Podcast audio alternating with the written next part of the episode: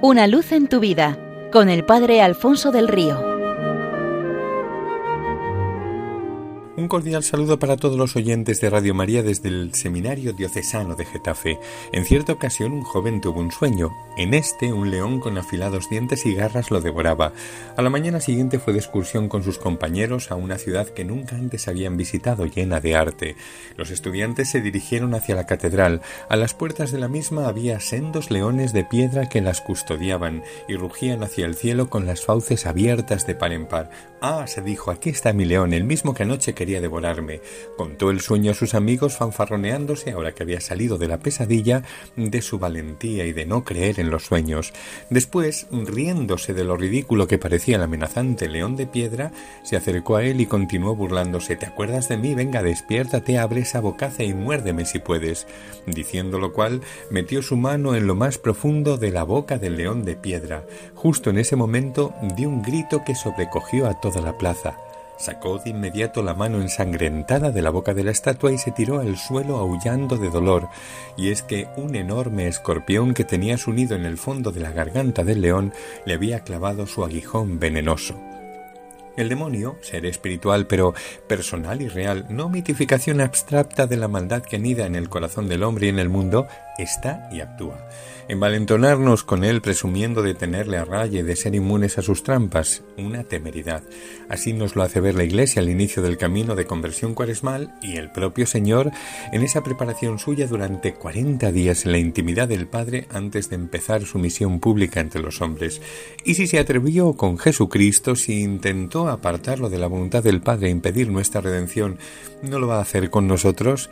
diariamente, de mil ingeniosas maneras personalizadas, a la medida de cada uno, según las goteras de nuestro corazón sutiles y camufladas.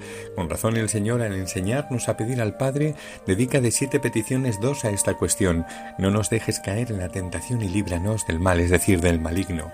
El episodio de las tentaciones nos advierte de que estamos inmersos en una batalla por la conquista de nuestro corazón, pero también nos da la clave de la victoria con Cristo y como Cristo, porque no son dos poderes semejantes, uno bueno y otro malo, se trata de Dios y de una criatura que quiere arrebatarle lo que Él más ama a cada uno de nosotros.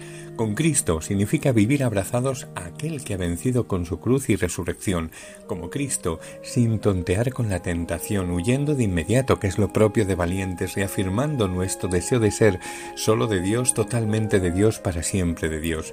Ese no pasa nada, yo controlo, no funciona. Y sobre todo, sin miedo. Aunque nos veamos inmersos en mil batallas, la guerra definitiva ya ha sido vencida por Cristo con su misterio pascual y con él salimos también nosotros victoriosos. Cuentan que, movido por su deseo de actualizar su negocio, Satanás decidió poner en venta todo su stock de tentaciones. Compró publicidad en los medios, puso a trabajar para él a los mejores creativos, porque los tenía casi todos en la lista de deudores, no reparó en gastos. Su catálogo online y sus boutiques se llenaron de curiosos, se vendían cosas sorprendentes, piedras para tropezar, difusores de chismes y cotilleos, packs de segundas intenciones, manuales para triunfar estafando, puñales para clavar por la espalda, no faltaba de nada. Y no os preocupéis por el precio, decía. Coged lo que queráis y ya me pagaréis cuando podáis. Un visitante se dio cuenta de que había dos cosas muy usadas y en segundo plano, con precios desorbitantes además. Extrañado preguntó a Satanás este le respondió Están tan gastadas porque son los instrumentos que más uso. No las pongo en primera línea para que el público no los conozca y no encuentre la manera de protegerse contra ellos, porque tienen una fuerza verdaderamente diabólica. Y añadió en cuanto al precio, verdaderamente lo valen, porque nada como dudar del amor de Dios y el desconfiar de poder vivir como hijos suyos me dan tantos esclavos cada día. Mientras suena a nuestro alrededor y en nuestro interior, a Dios no le importas, no te escucha, no te ayuda, eres incapaz de salir de eso, no sirves, no puedes, no vales. Satanás aplaude y emocionado no deja de decirse, funciona, siempre funciona.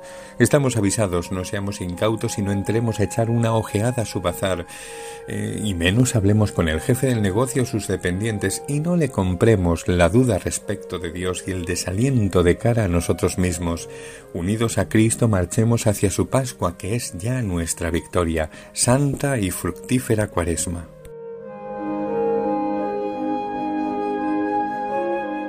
Una luz en tu vida, con el Padre Alfonso del Río.